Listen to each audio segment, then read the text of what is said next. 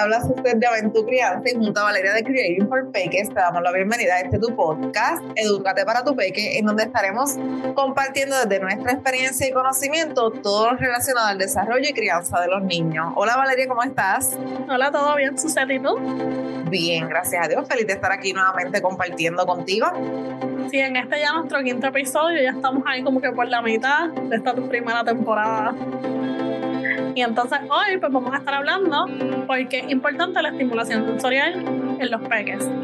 Para empezar a hablar del tema, pues vamos a hablar de qué es la estimulación sensorial, pues obviamente la estimulación de los sentidos, de los cinco sentidos que conocemos. También vamos a hablar de otros dos sentidos que son el vestibular y el propioceptivo. El vestibular es el que responde a los movimientos y la posición de la cabeza y nos ayuda a mantener el equilibrio mientras estamos en movimiento. Y entonces el propioceptivo es el que recibe la información de los movimientos musculares y de las articulaciones. Perfecto.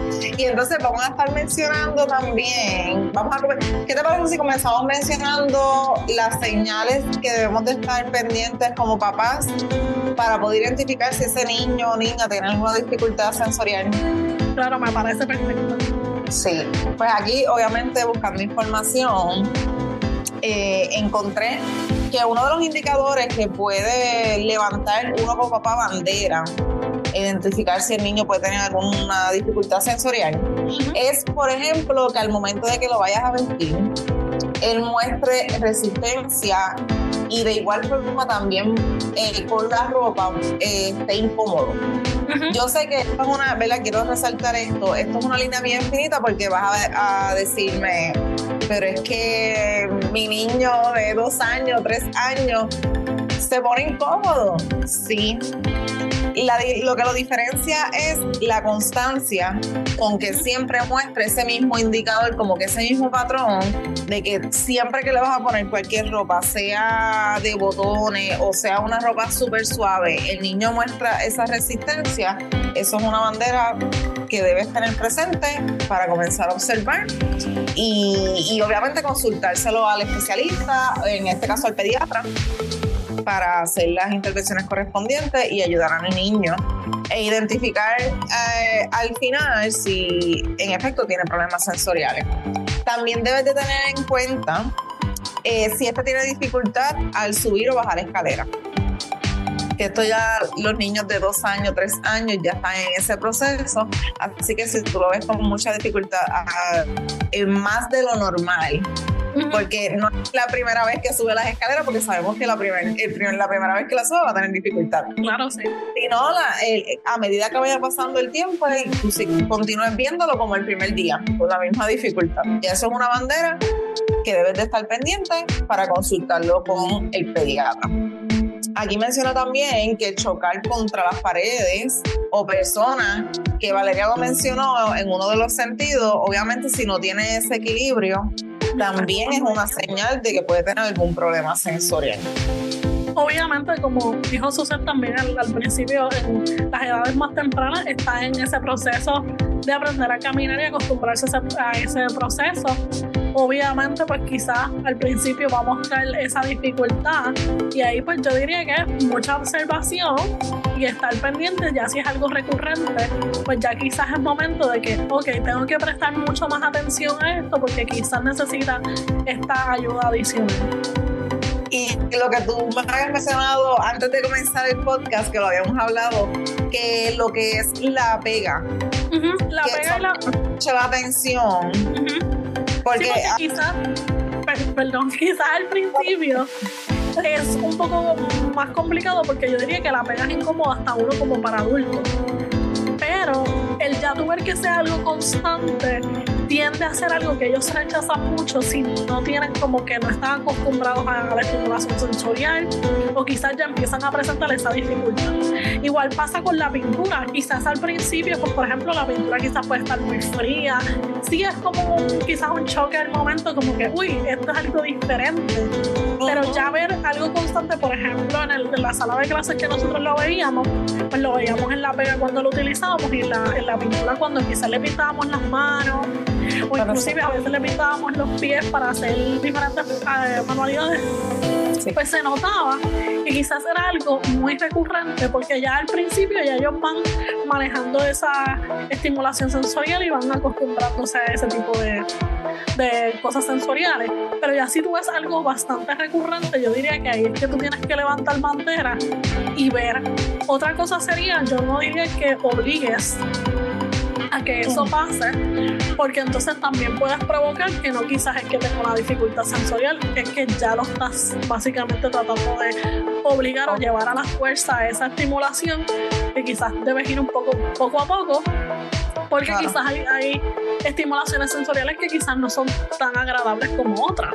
Porque, por ejemplo, si tú le das una textura áspera a una textura suave o a una textura pegajosa, pues probablemente la pegajosa no le va a agradar tanto. Quizás la suave es la más que le interesa, pero eso no significa que tenga una dificultad. Es que obviamente si tú te pones como adulto también y lo haces, para ti va a resultar más, más agradable que una quizás, por ejemplo, una textura más áspera. Pues a ti no te va a gustar necesariamente tú pasar la mano en una textura bien áspera.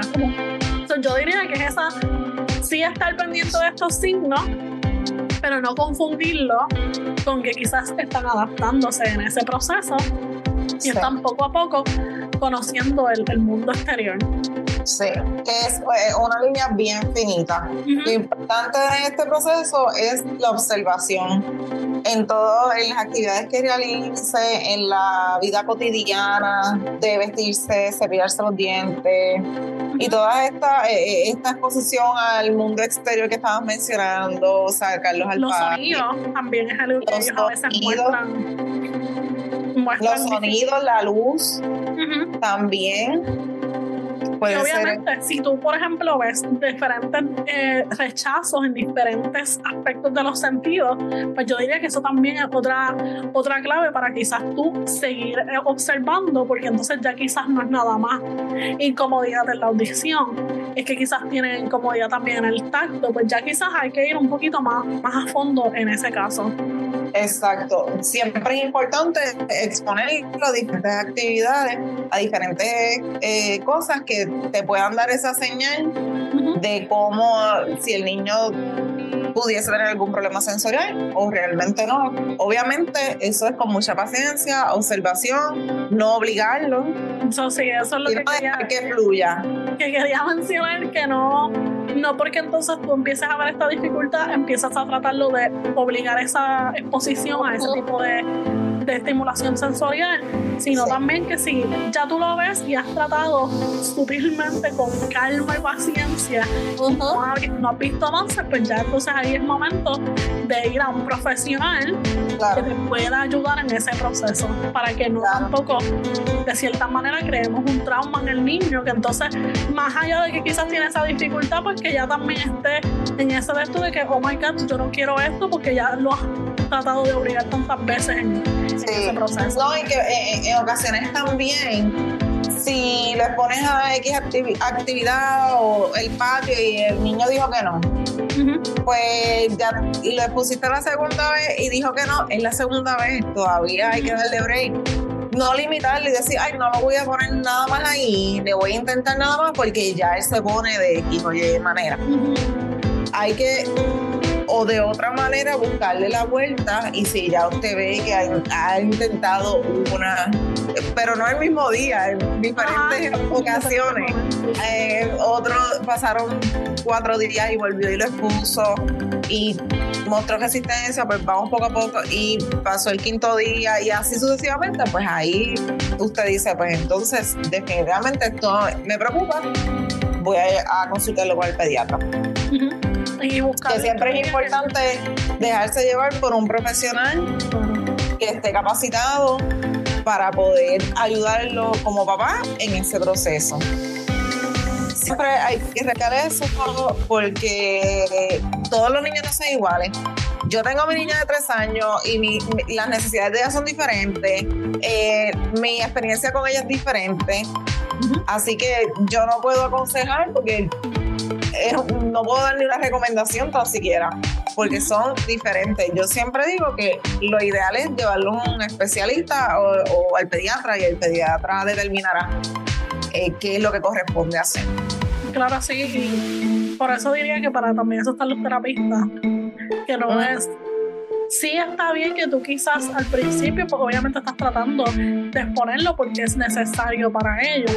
Pero ya si tú ves esta dificultad y ya tú estás viendo que ya no está como que en tus manos, pues no tratar de forzarlo, sino ya buscar esa ayuda porque es necesaria.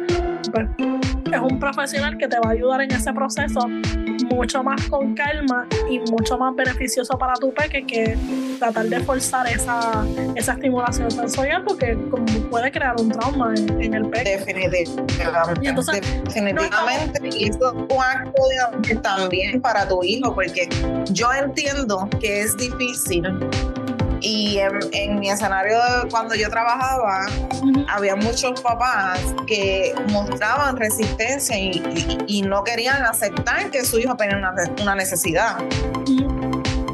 Y es difícil.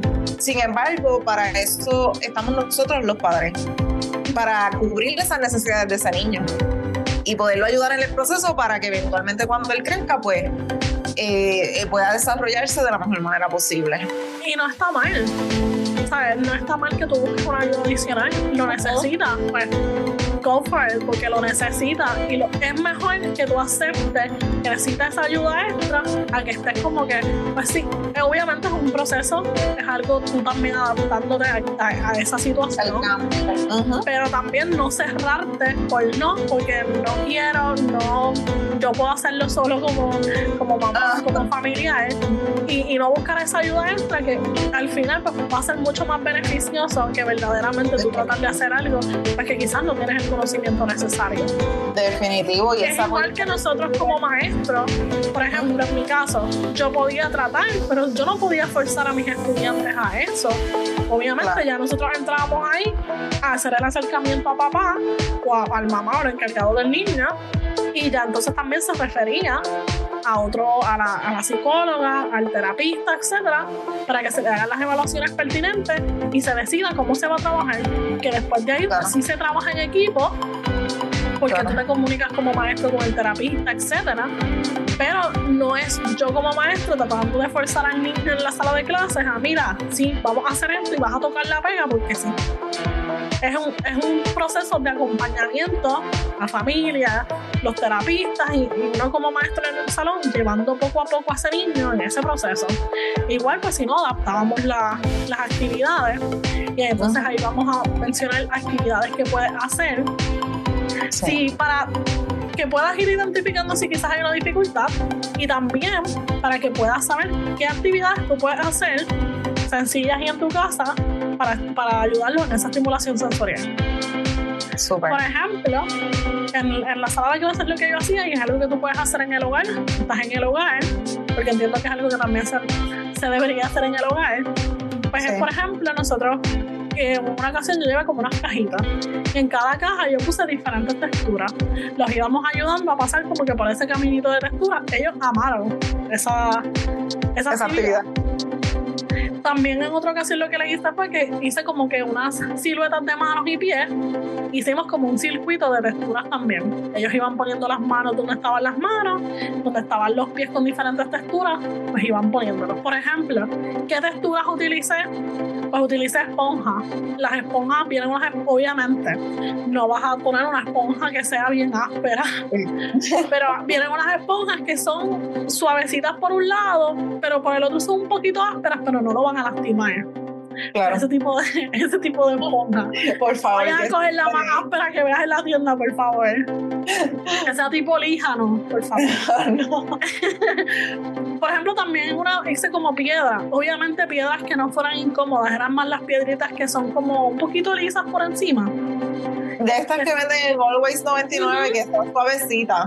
Exacto, pues esa yo se las. Obviamente ellos sienten el cambio porque no estás llenando una superficie lisa, va a quedar como que huequito. Ellos están sintiendo esa textura. También las, las bolitas de agua es una actividad que a ellos gusta mucho, que sí he visto un poquito de polémicas con ella, porque si tú tienes un peque muy pequeño, pues obviamente no necesariamente vas a exponer a tu peque que le gusta coger las cosas y metérselas a la boca, ese tipo de cosas, porque entonces puede, ah, provocar que tu peque se ahogue. Pero ya si es un niño más grande, pues como de tres, dos años y medio, obviamente siempre con supervisión. Porque... Yo diría que también tiene mucho que ver con la supervisión, porque yo entiendo que se pueden ahogar, yo lo sé, pero hay un montón de cosas que van a estar en la casa que les puede pasar lo mismo. Sí, porque oye, esas bolitas son bien pequeñitas. Yo he hecho esa actividad con mi hija y, y la están mencionando y me viene a la mente y me río porque habían como 3 millones de pelotitas por toda la casa. Y, se le borraron las manos. ¿Ah? por lo menos cuando yo nací en, en el salón de clase, ellos amaban esa actividad. Sí, no, ella, ella así con las manos borradas. Entonces yo lo que yo lo que hice fue que en una cajita le eché agua, le eché las pelotitas y le eché unos animalitos del mar de plástico. Y entonces ella iba, ella iba como pescando con sus manos. Pero había como tres, pero obviamente toda esa actividad yo estaba sentada con ella en todo momento. Claro. Y es ese, ese que tú tienes que identificar también que hay materiales que van a necesitar de tu tiempo y de tu supervisión. Ahí que full, que no puedes mirar para el lado porque ya, ya, puede, ya puede pasar algo. Igual también tiene mucho que ver con la educación que tú vas dando en el proceso, que los niños van identificando, esto no es adecuado, esto no lo debo hacer, porque puede tener consecuencias que es importante explicarle, no decirle no porque no, sino también explicarle la razón de, por qué. Y yendo también a, otros ejemplos, no nada más eh, irnos a las texturas, también puedes colocar como que es música, obviamente, no música una música considerable y además de que los ayuda a relajarse, pues también los ayuda a esa estimulación.